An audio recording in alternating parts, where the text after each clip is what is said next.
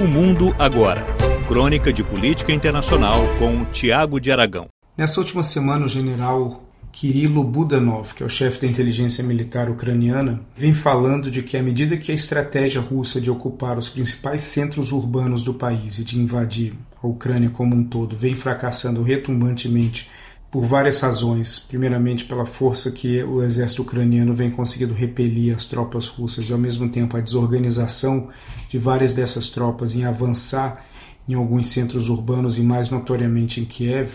Essa mudança de estratégia envolveria um foco na área oriental do país, ou seja, na proteção da região de Donbass, que já é ocupada por separatistas russos, mas ao mesmo tempo vem sofrendo contra-ataques fortes do exército ucraniano assim como a garantia da manutenção da Crimeia sob controle russo. Dentro desse cenário,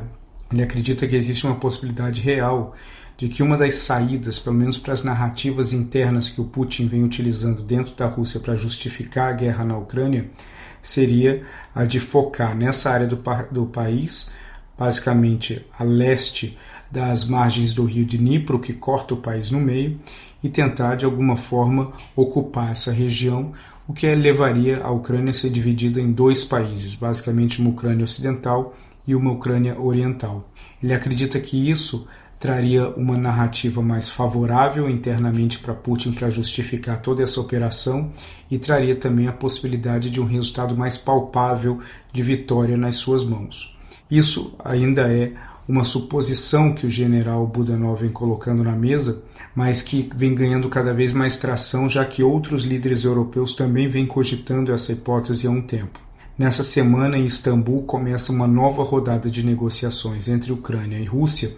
onde o presidente Zelensky da Ucrânia ele já adiantou que está disposto a discutir a neutralidade da Ucrânia, além de uma garantia de longo prazo de que a Ucrânia não entraria na OTAN, assim como uma garantia ainda maior de que a Ucrânia não engajaria em nenhum processo de desenvolvimento de armas nucleares no país. A única coisa que o Zelensky não aceita negociar, até porque para ele, para vários líderes da OTAN e para vários membros da comunidade internacional não faz sentido, é a argumentação russa de processo de denazificação do país. Isso é algo que é muito subjetivo. O Putin vem batendo nessa tecla desde o início, principalmente nas, nos canais de televisão russos, para justificar para a população por que, que ele está avançando nisso que ele chama de uma operação militar especial, mas o Zelensky não está disposto a entrar nessa área.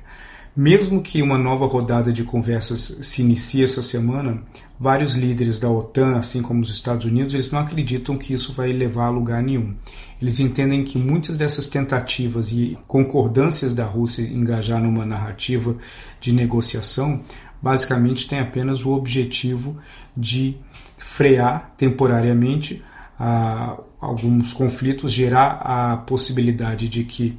na prática uma solução possa ser encontrada, mas que no fundo isso serve apenas para reorganização estratégica e logística das tropas russas no país. À medida que o tempo vai passando, a Rússia vem aumentando o grau de violência e uso de armas contra civis, bombardeios como o de Mariupol acabaram ganhando noticiário em todo o mundo e na tentativa de que o exército ucraniano se renda de uma força de uma forma total. Isso não vem acontecendo, muito pelo contrário, a capacidade ucraniana de resposta está sendo muito alta, mas no leste do país o exército russo ele encontra um pouco mais de facilidade, apesar de não ter conseguido conquistar a cidade de Kharkiv, que vem sendo um objetivo de longo prazo, mas ao mesmo tempo eles veem como uma possibilidade mais real de que a Rússia ela obtenha um sucesso no leste do país do que no restante. Caso isso venha a se concretizar, essa profecia do general Budanov, nós teríamos uma nova cortina de ferro na Europa que envolveria a Bielorrússia e essa parte da Ucrânia, deixando como uma espécie de enclave da OTAN naquela região os países bálticos, que estão cada vez mais pedindo mais presenças de tropas da OTAN, pois eles entendem que,